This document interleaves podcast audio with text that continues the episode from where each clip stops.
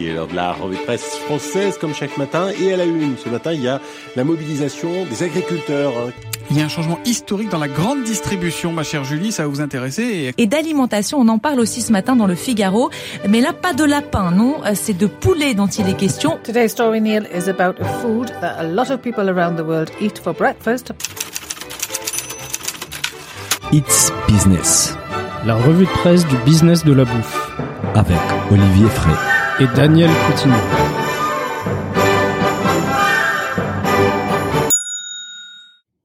Bonjour à toutes et à tous, bienvenue dans ce nouvel épisode de Eats Business, la revue de presse du business de la bouffe. Je suis comme d'habitude avec Olivier Frey qui travaille actuellement sur un projet confidentiel pour créer un nouveau type de pâtes 100% alsaciennes. Bonjour Olivier. Salut Daniel, bonjour à tous. Ça existe déjà les pâtes 100% alsaciennes. Je sais, hein, mais la tienne elle est différente. La mienne, la mienne, ce sera le top du top. Nous allons parler aujourd'hui, Olivier, des emballages plastiques, toujours bien présents dans la restauration à importer. Du shrinkflation, une technique utilisée par les pour faire des économies. Et aussi d'Amazon et son plan offensif pour ses supermarchés en Europe. On parle également des Carrefour qui a ouvert son premier magasin sans caisse à Paris. Du problème grandissant de l'obésité infantile dans les mondes. Et nous terminons avec une nouvelle forme des pâtes classée parmi les meilleures inventions de 2021. Attention, Olivier. On commence tout de suite avec la restauration. C'était sur Le Monde. Malgré la loi, l'explosion des emballages de la restauration à importer persiste. Olivier, les ventes des repas en livraison et à importer ont explosé depuis le confinement. Et du coup, les nombres d'emballages aussi. Oui, effectivement, on le sait tous, hein, avec la crise sanitaire, les commandes de repas, que ce soit emportées ou en livraison, hein, se sont envolées. Et en fait, on, on se rend compte qu'en 2021, la tendance, elle est toujours aussi forte. Hein. Euh, C'est une tendance qui est restée chez beaucoup de monde. Mais du coup, entre les barquettes plastiques, les barquettes en alu, le carton, les canettes, les petites bouteilles, les couverts, les serviettes, ça, ça fait effectivement de nombreux déchets hein, et Tout qui s'accumulent dans les poubelles euh, jaunes Oui, des et, fois. et, et- et en fait, surtout que les nombres, comme tu disais, les nombres des points de vente des restaurations rapides importés a augmenté des 11% par rapport à 2019 pour s'établir aujourd'hui à 48 800 en France. Et aujourd'hui, 60% des restaurateurs proposent une offre importée contre 44% avant les Covid. Selon les estimations de l'Agence de la transition écologique, l'ADEME, la restauration importée génère chaque année en France plus de 220 000 tonnes d'emballage. Attention, c'est énorme dont une majorité des plastiques à usage unique. Et à l'échelle de la planète, les déchets liés à la restauration à importer sont la première source des pollutions plastiques des milieux aquatiques. Donc c'est vraiment primordial de s'intéresser à ces sujets de près. Euh, C'est primordial et, et en fait euh, l'État français s'y intéresse assez à ce sujet. Hein. Ça, sûr, ça date, euh, ça date d'ailleurs d'avant le Covid, hein, D'accord parce qu'il y a une loi anti-gaspillage qui a été promulguée en février 2020. Bon timing. Hein, donc c'est, elle s'appelle la loi anti-gaspillage pour une économie circulaire. Mhm. Et son but, c'est de juguler justement ces problèmes de déchets, euh, notamment les, les plastiques à usage unique. hein. Tout à fait. L'objectif euh, affiché de cette loi, c'est de sortir du plastique jetable Mhm. et euh, elle prévoit également la fin de la mise sur le marché des emballages en plastique à usage unique d'ici 2040. 2040 Oui, ça, va, Ça euh, fait loin quand même. on, on se donne des, des, des limites un petit peu raisonnables. Ah ouais, hein. trop on va raisonnable. pas en sortir du jour au lendemain non plus. Mais en tout cas, euh, d'ores et déjà, les pailles en plastique et les boîtes en polystyrène expansé, hein, vous savez, les fameuses boîtes oranges qu'on a dans les kebabs, Oui. Elles sont interdites depuis le 1er janvier. Bon, tant mieux.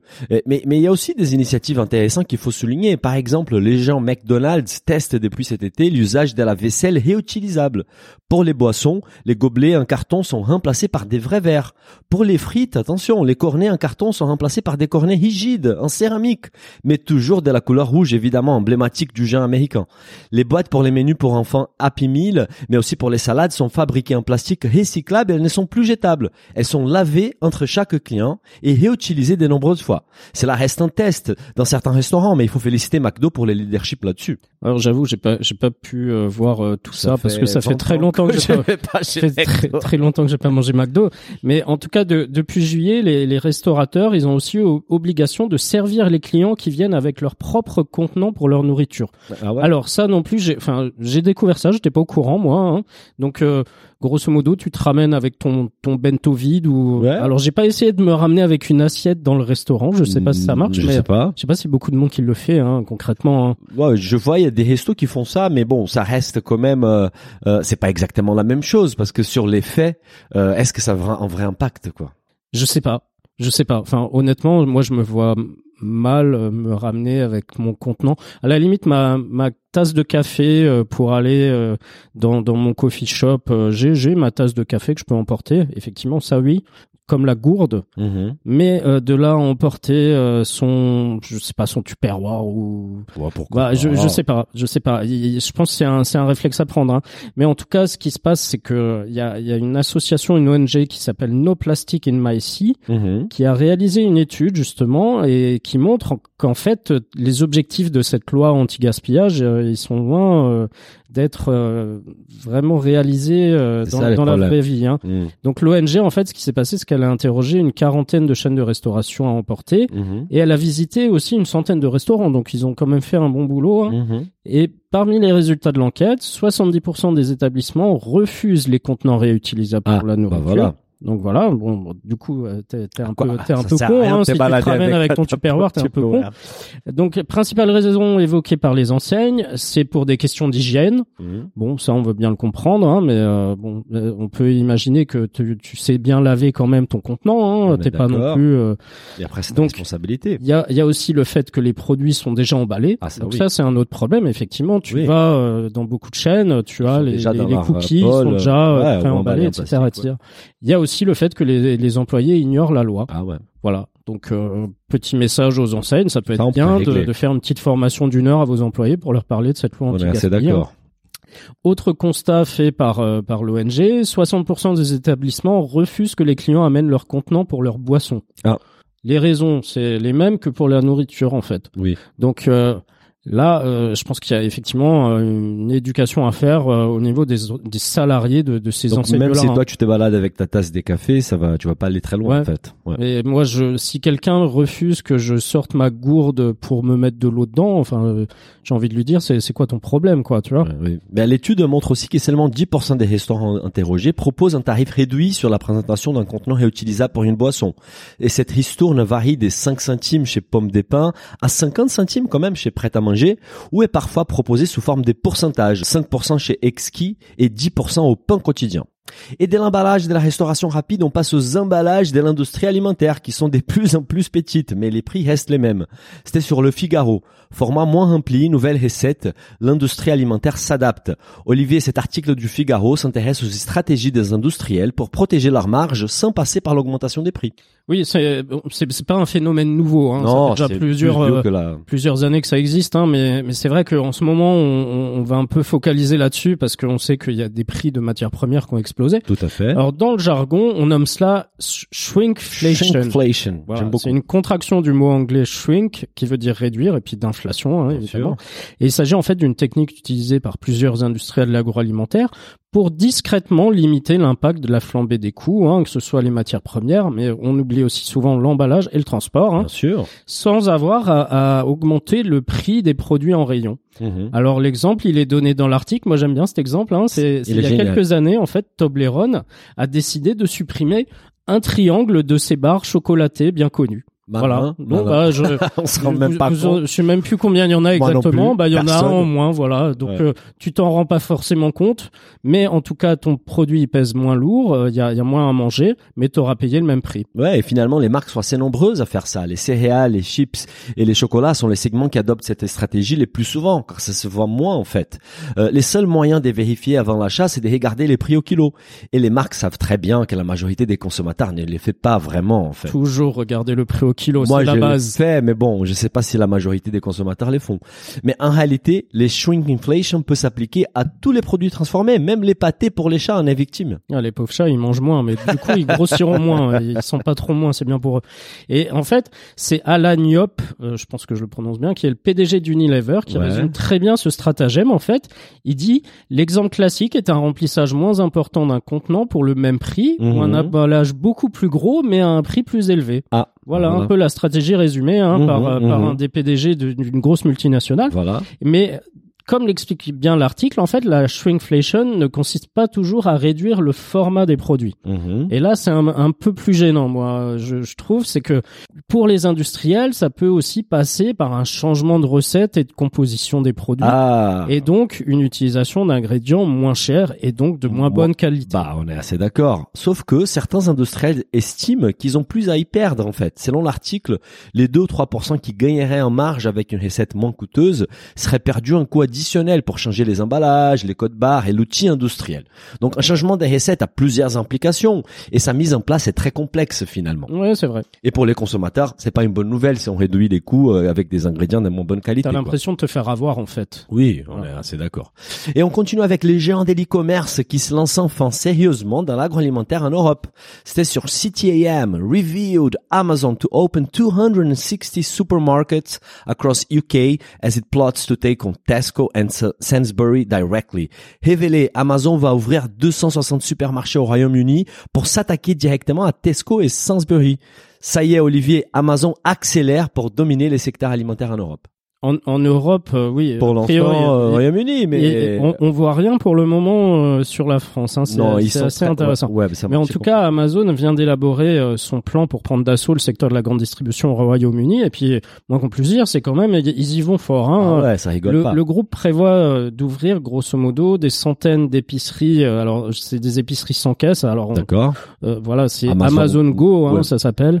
Donc, grosso modo, vous rentrez avec votre smartphone, vous, vous scannez euh, oui, code oui. barre, euh, etc. Et vous faites vos courses, vous ressortez. Mhm. Et, et dans le détail, finalement, euh, c'est 260 supermarchés qui sont qui seront détenus et gérés par Amazon avant fin 2024. Donc ils en prévoient, énorme. ils prévoient d'en ouvrir 60 en 2022, 100 en 2023 et 100 l'année suivante. Hein. Et donc tous ces supermarchés seront sans caisse. 260 en 3 ans, c'est énorme, Olivier. Ça veut dire un peu moins de deux magasins par semaine. On rappelle qu'à Londres, Amazon compte déjà 8 magasins. Hein. Amazon Fresh, je pense, ou Amazon Go. Ouais, ben oui, je sais pas si c'est des fraîches ou des go, mais en tout cas, euh, clairement, Amazon euh, utilise euh, l'Angleterre pour mettre un pied euh, dans le reste de C'est un l'Europe. pays hein, où ils sont déjà très très forts, oui. Et en fait, Amazon, ils souhaitent, euh, ce- selon ce qu'ils ce qu'ils disent, hein, ils souhaiteraient rattraper Tesco et Sainsbury, qui sont deux des chaînes leaders outre-Manche. Mhm. Et d'après un rapport de Edge Retail Insight, Amazon devrait carrément dépasser Tesco au cours des quatre Wow. prochaines années. Waouh. Alors le, le, le rapport estime justement qu'Amazon euh, devrait réaliser un chiffre d'affaires qui devrait atteindre 77 milliards de livres sterling d'ici 2025 Wow. et deviendrait ainsi le premier groupe euh, de distribution au Royaume-Uni. hein. Et, et l'article rappelle que le chiffre d'affaires d'Amazon UK l'an dernier était de 36,3 milliards de livres, à comparer à celui de Tesco qui était euh, aux alentours de 64 milliards. Donc on voit qu'il y a clair. un gap actuel, mais que Amazon est parti pour combler ce gap, voire dépasser Tesco. C'est énorme. Et, et justement, la valeur pour Amazon n'est pas seulement dans les caddies du consommateur. Selon un analyste, les données montrent que lorsqu'Amazon gagne un client par les biais de son épicerie, ce client est très rentable sur le long terme, car il devient également client de la plateforme e-commerce et achète d'autres catégories de produits.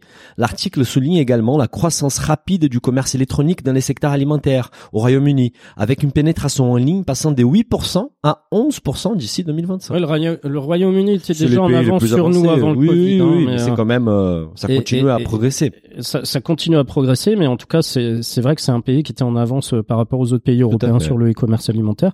Et du coup, depuis, de- d'après l'article, hein, selon un rapport interne d'Amazon, Amazon chercherait à ouvrir un certain nombre de supermarchés également en Allemagne, en Espagne et en Italie dès l'année prochaine. Tu vois, ils veulent vraiment concourir l'Europe avec leur offre alimentaire. Mais l'ambition d'Amazon en Europe ne se limite pas à la bouffe selon l'article, car ils ont carrément, tiens-toi bien Olivier, un salon des coiffures high-tech à Londres. Hein Ouais, tu, tu peux te faire coiffer chez Amazon. hein. Énorme. Et ce n'est pas tout. L'entreprise gère également quatre lignes de bus à Londres. Les supermarchés, les coiffeurs, les bus. C'est quoi la prochaine étape pour Amazon? Mais en tout cas, pour l'instant, c'est pas la France, hein, j'ai l'impression. Il y a, il y a, il y a mais- le, le petit village gaulois qui qui résiste, comme on dit chez nous, hein, mais Oui. mais est-ce que Amazon euh, cherche quand même à conquérir la France? Ça, ça reste Bah, une ça question. sera pas hein. pour tout de suite et on sait que la France a quand même une typologie des marchés un peu différents. On sait que les drives est très important en France, c'est pas forcément les modèles d'Amazon. Donc à voir. À voir, mais en tout cas. Mais si euh, une fois qu'ils ont fait l'Allemagne, l'Espagne, l'Italie, bah à un moment donné, ils vont se poser la question de de De la France. Bah bien sûr. on verra. Écoutez, en parlant d'Amazon, Carrefour veut faire concurrence et ouvre un premier magasin 5S. C'était sur Le Parisien. À Paris, Carrefour expérimente les courses 5S ni 30. Olivier, on parlait du virage digital des Carrefour il y a deux semaines et maintenant on apprend qu'ils se lancent dans un nouveau genre des magasins. Oui, tout à fait. Alors c'est c'est une sorte de super du futur hein, qui qui s'ouvre cette semaine à Paris. Oui. hein. Et en fait, Carrefour, euh, c'est c'est un tout nouveau concept qui s'appelle Carrefour Flash. Ouais. Alors c'est c'est un magasin qui a une surface euh, d'environ 50 mètres carrés et qui propose 900 références. Bah écoute, j'ai visité comme toi les Moi magasins hier et il était tout tout tout petit, hein, c'est 50 mètres carrés, je pense avec le euh, la réserve, les bureaux, mais la, la, la surface commerciale elle doit pas dépasser les 30 mètres carrés. Non, non, c'est tout petit. Mais ça, ça remplace d'ailleurs un, un ancien euh, Carrefour euh,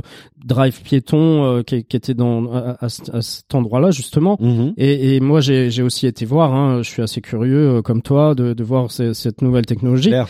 Et en fait, euh, c'est c'est plus, on je dirais, une vitrine technologique C'est un labo. qu'un véritable magasin de quartier. Quoi. Non. En fait, c'est c'est un concentré de technologie. Et pour moi, c'est en quelque sorte une réponse de Carrefour au concept d'Amazon Go. Hein. Tout à fait. Alors, si jugez plutôt, hein, il y a 60 caméras au plafond. ouais. Donc, dans Beaucoup de 60 caméras, dans- sur une petite surface. Hein qui, qui vont décortiquer chacun de vos mouvements. Il y a également 2000 capteurs qui permettent de peser à 10 grammes près. Et en fait, l'enseigne, elle promet... euh, alors, c'est le pitch de l'enseigne, hein, 10 sûr. secondes pour faire ses courses et 10 secondes pour payer. Oui, bon. Bon, alors j'ai j'ai pas mis 10 Mon secondes parce que j'ai fait le tour pas- du magasin quand même. Mais en tout cas, le, le paiement, j'avoue, euh, était assez rapide, c'est assez bluffant. hein. Ouais, c'est vrai que tu arrives devant la caisse et tout de suite elle affiche les produits qu'on a sélectionnés. C'est vraiment magique. Voilà, et en fait Carrefour va va même plus loin qu'Amazon, je dirais dans dans l'expérience client, dans le sens où en fait on rentre dans le magasin, euh, on n'a rien à scanner en fait. Hein, vous rentrez comme vous rentrez dans un supermarché en fait. Tout à fait, tout à fait. Et, et du coup, euh, quand tu dois payer, tu arrives, euh, tu prends tes produits, tu Mhm. tu les mets, euh, tu peux même les mettre dans tes poches. Hein, finalement, tu les mets où tu Ils veux. hein. offrent un, un tote bag en fait. Ouais, j'ai mon tote bag aussi, je l'ai reçu. mais, mais en fait, après, une fois que tu as fini euh, de, de prendre tes produits, tu, tu vas devant une espèce de tablette, tu te poses euh, devant la tablette et ça affiche les produits que tu as pris en rayon. euh, donc ça a aussi regardé les produits que tu as pris, que tu as remis, etc., etc. Et, et du coup, en fait, ça affiche directement à l'écran la liste des articles, l'addition finale. Et alors Carrefour dit qu'il y a une fiabilité de 96%. Alors moi j'ai fait partie des 4% parce que j'ai pris un article qui n'avait pas été identifié donc j'ai dû en fait solliciter bah, les employés euh, de- du magasin pour m'aider à rajouter cet article là. mais ce qui est intéressant c'est qu'on n'a plus besoin des caissiers en fait.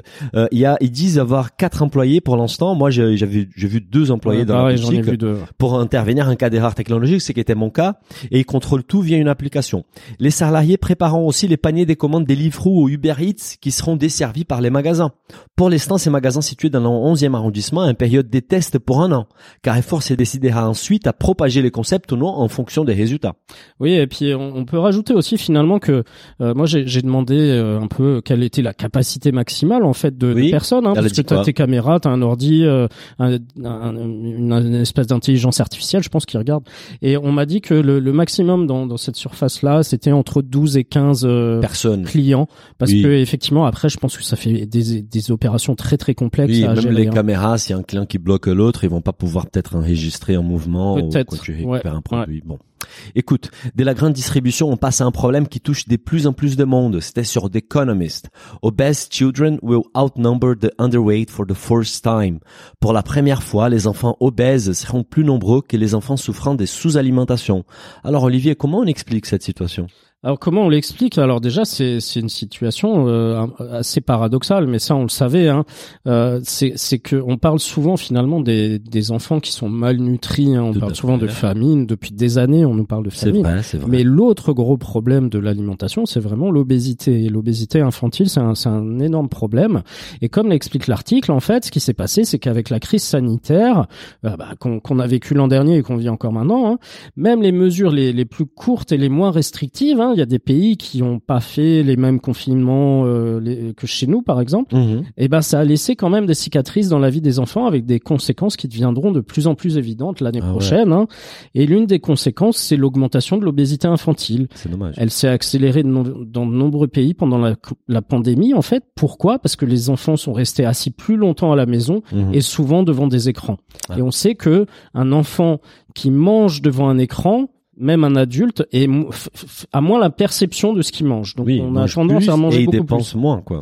Et en fait, c'est il y, il y avait à- à- en 2017, c'est une étude qui a été publiée dans The Lancet, qui est une revue euh, assez connue hein, là-dessus, Mhm. qui prévoyait que si les tendances observées à l'époque se poursuivaient, d'ici 2022, l'obésité chez les enfants et les adolescents âgés de 5 à 19 ans dépasserait pour la première fois la part de ceux qui souffrent d'insuffisance pondérale. Énorme. Et donc, on peut très bien imaginer, franchement, avec tout ce qui s'est passé, des enfants qui ont moins bougé, moins fait de sport et plus mangé devant les écrans, que cette prédiction, elle est certaine de se réaliser l'an prochain. Bien sûr, et comme les met en avant l'article, en fait, les mauvaises habitudes alimentaires acquises dans la petite enfance, ainsi qu'un faible niveau d'activité physique, ont tendance à persister à l'adolescence et à l'âge adulte.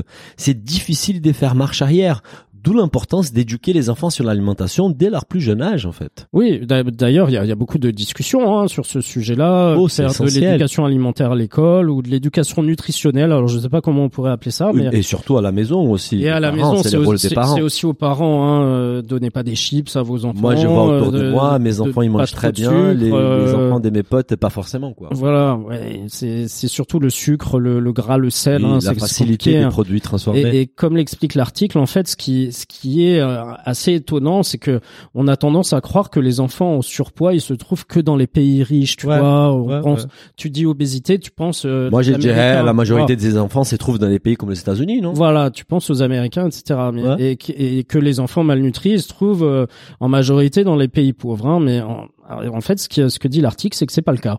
Ah ouais? En fait, la, la réalité, c'est que 27% des enfants de moins de 5 ans qui sont en surpoids dans le monde, ils vivent en Afrique Afrique. et 48% vivent en Asie. Un Asie, ça c'est une vraie surprise. Hein. Ouais. Et, et comme précise l'article, dans certaines régions d'Afrique et d'Asie, les nombres d'enfants en surpoids est deux à quatre fois plus élevé que les nombres d'enfants trop maigres pour leur taille. Une mesure de la malnutrition aiguë appelée émaciation. Dans les pays riches, l'obésité infantile est concentrée dans les familles pauvres. Dans les pays pauvres, en revanche, il s'agit d'un problème de la classe moyenne.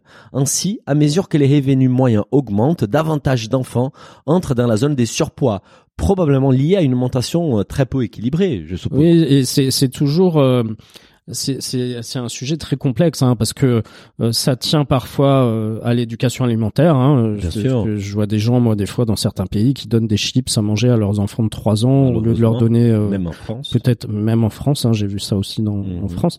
Mais en tout cas, effectivement, on, avec le- l'augmentation du niveau de vie, on va peut-être vouloir donner euh, plus de, de On a choses. accès à des produits qu'on n'avait Voilà. pas avant. Voilà. Alors, on parlait euh, de- dans certains pays pauvres, c'est des, des calories vides. Les chips, Oui. c'est des calories Oui, vides. Voilà, je donne des calories vides. euh, et, et du coup, dans d'autres pays, ça va être euh, peut-être que l'enfant mange plus de viande ou euh, plus de, de produits gras parce que on a plus les moyens de se les payer. Donc Ça, moi, au Brésil, on voit ça en fait avec la population qui est sortie de la pauvreté. La première chose, c'est aller au supermarché acheter des produits qu'ils pouvaient pas acheter avant. Et Voilà. souvent, ce sont des produits industriels avec un taux élevé en sucre, etc. voilà. Bon, écoute, Olivier, on finit cet épisode des Hits Business en légèreté avec une inv- invention qui serait parmi les meilleures de 2021. C'était sur le magazine Time, The Best Inventions of 2021, a novel noodle, les meilleures inventions de 2021, un nouveau type de pâtes. Olivier, il suffit de passer quelques jours en Italie pour voir la quantité des types de pâtes différentes sur les marchés. Comment on arrive encore à innover dans ce secteur? Oui, c'est vrai. Moi, j'adore euh, en Italie quand je vais dans un supermarché. Ah bah, t'as- quarantaine de de pâtes. ouais, c'est- les quarantaines, t'es gentil. Il y en a même beaucoup plus. Les rayons, ils sont pleins à craquer. Mais en fait, euh, c'est c'est une c'est effectivement le, le magazine Time qui a, qui a mis ça parmi les innovations Ouais. de l'année. Alors les- la, les pastas en question, elles s'appellent les cascatelli. Cascatelli. Et en fait, l'article raconte que que pour le, le, le fondateur, en fait, qui s'appelle Dan Pashman, Uh-huh. aucune forme de pâte n'était assez bonne pour lui. ça veut En dire. fait, euh, Dan Pashman, c'est un obsédé de la gastronomie. Il est Ouais. aussi animateur d'un d'un podcast qui s'appelle Sporkful. ah, un collègue podcaster. Et en fait, lui, il juge les pâtes selon trois critères. D'accord. La facilité avec laquelle la sauce adhère aux pâtes, Important. la facilité avec lesquelles, avec laquelle on peut les prendre et les garder sur une fourchette. Bon, tout, Bon, euh, après, tu peux faire avec moi, la je cuillère, vois hein. pas une difficulté. Et, et ensuite, la satisfaction avec laquelle on peut les manger à la fourchette. Ok, il prend les sujets vraiment au sérieux. C'est, Ah, voilà, ouais. tu vois, il, il a découpé, alors il a dû faire une matrice. euh, et en fait, selon lui, la forme, de- la plupart des formes de pâtes existantes ne sont bonnes que dans un ou deux de ces domaines-là. Ah, euh, je sais pas vois. si nos amis italiens ils seront d'accord avec ça. Par contre, on sait que moi, moi, je sais par exemple que si tu veux euh, faire des pâtes à la sauce tomate, il y a certains types de pâtes Oui, qui sont meilleurs que d'autres. C'est vrai. on le sait. C'est hein. vrai. C'est Mais- aussi une question culturelle. Culturelle, c'est, lié à certaines régions, Ouais, ouais. une culture de ça. certaines pâtes. Et, et lui est vraiment, c'est c'est un fou des pastas. Hein. Je, je, je pense qu'on a trouvé le, le, le master Ah euh, ouais. des pastas. Donc lui, en fait, comme c'était que bon dans un ou deux des domaines, il a entrepris de créer la forme de pâte parfaite hein, qui combine les trois domaines qui l'intéressent. Alors il a mis trois ans euh, et plusieurs prototypes hein, quand même, et il a finalement dévoilé les cascatelli. Bah, j'ai vu les images en fait sur Google de ces pâtes. C'est vrai qu'elles sont, elles ont l'air pas mal. Elles, elles donnent envie. Elles ont l'air de bien adhérer les sauces, mais en même temps, elles, elles semblent beaucoup à d'autres types pâtes existantes. Euh, j'ai du mal à voir comment elles peuvent être tellement mieux que les autres. Ça sent un peu les marketing. En plus, car l'inventeur a une forte notoriété grâce à son podcast qui est très populaire aux États-Unis.